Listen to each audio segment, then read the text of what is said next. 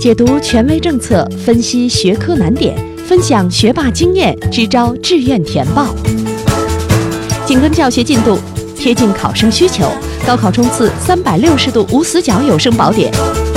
宋小南工作室倾情奉献。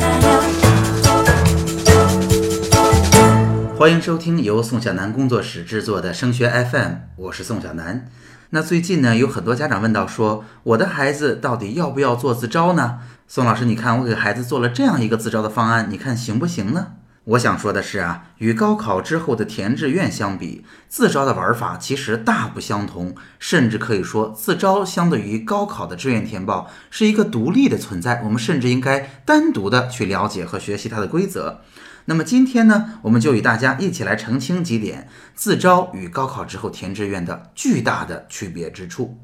首先啊，第一个常见的错误是我们经常高考打算报什么，自招就打算报什么。比如说这两天有个家长这么问我，我的孩子呀是个理科生，是个女孩儿，大概呢成绩会在高考六百四十分左右，并没有什么奖项和证书。孩子想学金融，老师您看怎么报才对呀？可以这么说哈，这个家长提出的方案是一个典型的高考问题。那么在高考的规则之下呢，学校招生的专业是全的，我们主动做选择呀，全靠那一个分数。那学校和专业呢，有的时候学校更被看重，有的时候专业更被看重。我们所要做的就是拿着高考最后考到的分数，能够尽可能的把学校或者专业，或者甚至兼顾两者，把他们选到手就可以了。但是自招并不是这样的。那么为什么这个家长提出的方案对于自招并不是特别适合呢？那就是因为哈，自招的规则和高考之后的填志愿是不一样的。自主招生啊，学校是拿出了学校当中部分的优势专业，当然也有极个别的学校拿出来的是不太热门的专业来做自招。首先专业不全，其次招生计划和机会非常的少。针对这个同学的情况，我也讲过，在六百四十到六百六十分附近，如果你没有竞赛奖项的话，其实自主招生的难度并不低。可以说，在这个分数段内，仅凭我们的分数是没有太大的优势的。那么同时，如果我们再考虑到在自主招生当中，每一个学校并不是都开设商科或者都拿出金融专业来进行招生，那么金融专业又是一个第一比较热门，第二在高中阶段很少有人做的事情能与它匹配，第三很多同学如果没有想清楚都会选择的专业。所以，如果我们真的是理科六百四十分没奖项参加自招的话，如果我们不是想明白了，我们的性格或者我们的经历跟金融这个专业特别匹配，其实你的竞争力是不足的。那么在报自招当中，常犯的第二个错误是自主招生啊，家长们感觉就跟提前批差不多。既然政策改变了，校建取消了，自己报名啊没再有任何的限制了，所以我不报白不报，有枣没枣，我要打一竿子，至少我要把这个机会试一试才对。那么我觉得这样的想法也是不可取的。一方面呢，自招做与不做，其实对于高三的考生来讲，影响还是不小的。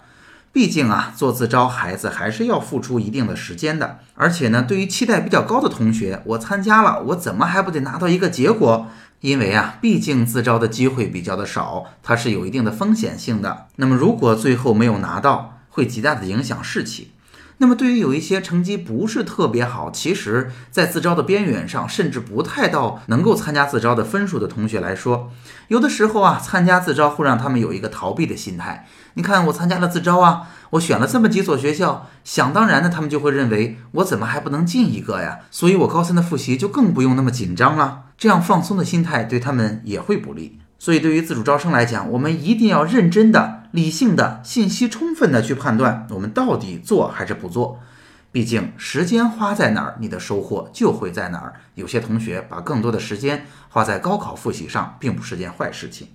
另一方面，哈，包括提前批和自主招生，我给大家的建议同样是认真准备为妙。否则，站在学校招生官的角度，我就会问大家这样的问题了：我是一所不错的学校，我又拿出了很好的专业来招生，那么为什么在这么多的申请人当中，我要选择你呢？既然我们从节目的开头就给大家说了，自主招生啊与高考截然不同，那么自主招生到底是什么样的玩法？我们应该有一个怎样的理念去面对自主招生呢？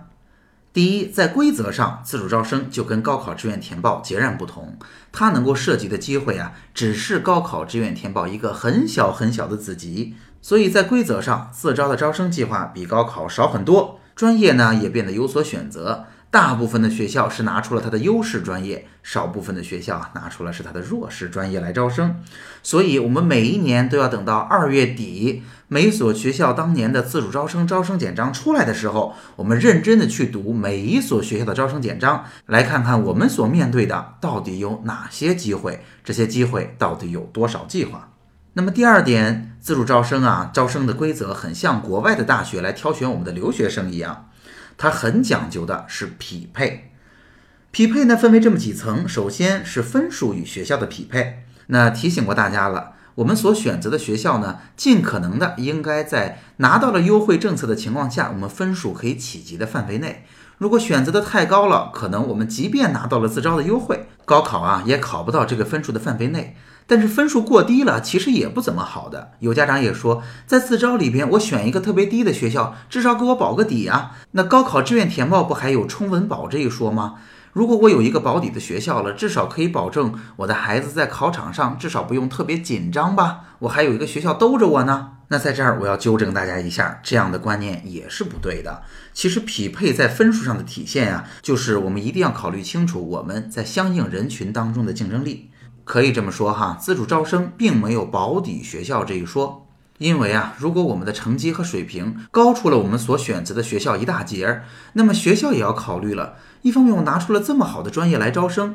另外呢，你投了我们学校，我很想让你来，但是你的水平对我来讲高出了一大截儿，也就是我们所说的 over qualified。如果这样的话，很可能我把优惠政策给了你。但最后你能拿到更好的学校，反而不会来我们学校，那我就要冒着自主招生我优势专业的招生计划浪费的风险，所以我就不倾向于给你了。大家听明白了，自主招生分数的匹配非常的重要的。第二方面呢，就是我们的个人经历和故事需要与专业相匹配。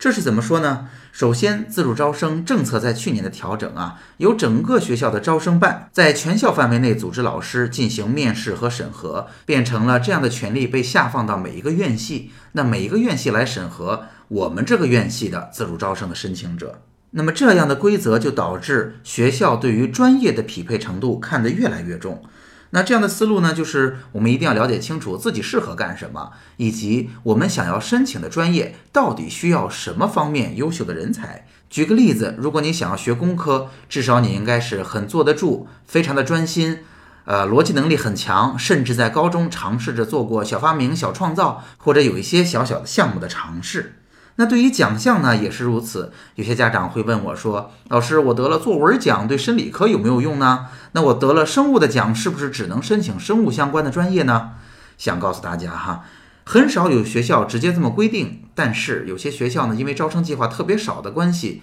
他在默默的这么执行。那么即使是这样，默认规定了和在默默执行的学校加起来也不是特别多。但是基于刚才我提到的学校在审核过程中会很大程度的考虑专业匹配性的问题，所以我会建议，如果你得到了相应的奖项，最好你在自招当中申请的专业是跟我们的奖项大致相关的。说到这儿，今天的内容就差不多了，您也就不难理解，在自主招生当中，什么样的同学会胜出呢？首先，他应该在客观上非常的了解规则，认真的读过了自主招生的招生简章，了解清楚了我们在当年的自招当中到底有哪些机会。其次，这些人应该在主观上认真的思考过未来，对自己有非常深刻的认识。或者这么说吧，那些想清楚了自己要干嘛，并且成绩、机会都合适的同学，更容易在自招当中胜出。